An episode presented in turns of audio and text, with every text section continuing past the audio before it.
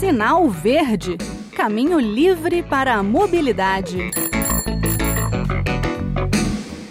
Olá, eu sou o Bruno Lourenço e é hora de Sinal Verde, o espaço da mobilidade, na Rádio Senado.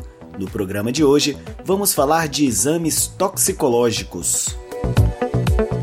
Muita gente pode não saber, mas os condutores das categorias C, D e E precisam passar por avaliações periódicas em relação ao consumo de drogas. Primeiro vamos recapitular as categorias de habilitação. Temos a ACC, a autorização para conduzir ciclomotor, a A para motos ou triciclos, a B para carros de até 8 lugares, a C para veículos de carga, a D para veículos de passageiros com mais de 8 lugares e a E para veículos combinados, como caminhão com duas carretas, os populares tremiões e automóveis puxando trailers, pois os motoristas dessas categorias C, D e E precisam se submeter a um exame toxicológico para a obtenção, alteração e renovação de carteira.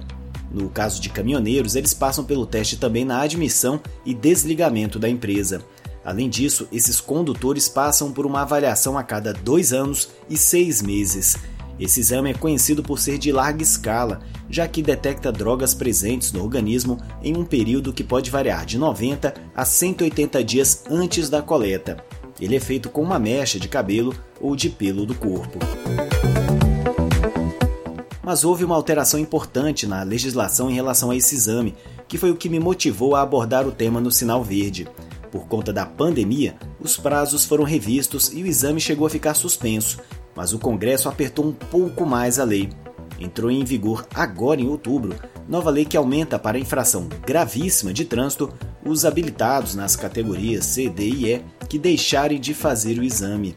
O Ministério do Trabalho e Emprego tem até 180 dias para regulamentar a aplicação dos exames toxicológicos, que deverão ter fiscalização periódica por meio de sistemas eletrônicos. Mas os detalhes eu vou deixar com a minha colega Janaína Araújo. Algumas das mudanças feitas pelos deputados no Código de Trânsito Brasileiro que haviam sido vetadas pelo presidente Lula já estão valendo após a derrubada do veto no Congresso Nacional no início deste mês. A medida provisória editada ainda no governo Bolsonaro para postergar para julho de 2025 a multa pela falta do exame toxicológico para motoristas das categorias C, D e E, que incluem autorização para dirigir ônibus e veículos de cargas, foi modificada na Câmara dos Deputados para que a vigência da punição aconteça já este ano. A nova legislação também aumentou a multa e definiu como infração gravíssima a não realização do exame previsto a cada dois anos e meio para as três categorias específicas por motoristas com idade inferior a 70 anos após 30 dias do fim desse prazo.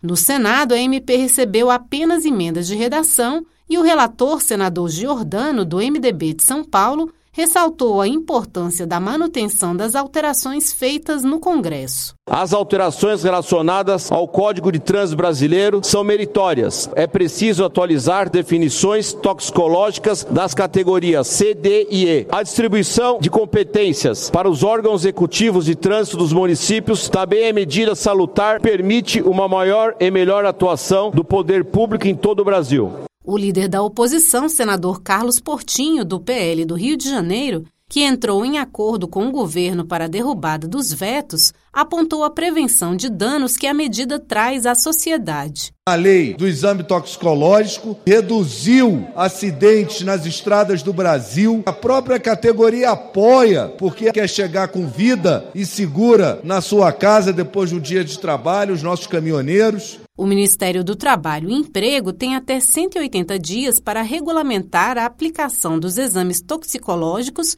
que deverão ter fiscalização periódica por meio de sistemas eletrônicos. Pois é, agora deixar de fazer o exame toxicológico ficou mais sério. Gostaram? Concordam com o rigor no caso de motoristas que dirigem veículos complexos ou pesados por aí? Falem com a gente nosso e-mail é radio@senado.leg.br e o WhatsApp da Rádio Senado é 61 98611 9591. E chegamos ao fim de mais um programa. Lembrando que é possível encontrar episódios anteriores. Basta fazer uma busca na internet por Sinal Verde Rádio Senado ou entrar em www.senado.leg.br barra podcasts. Um abraço a todos e até o próximo Sinal Verde. Sinal Verde Caminho livre para a mobilidade.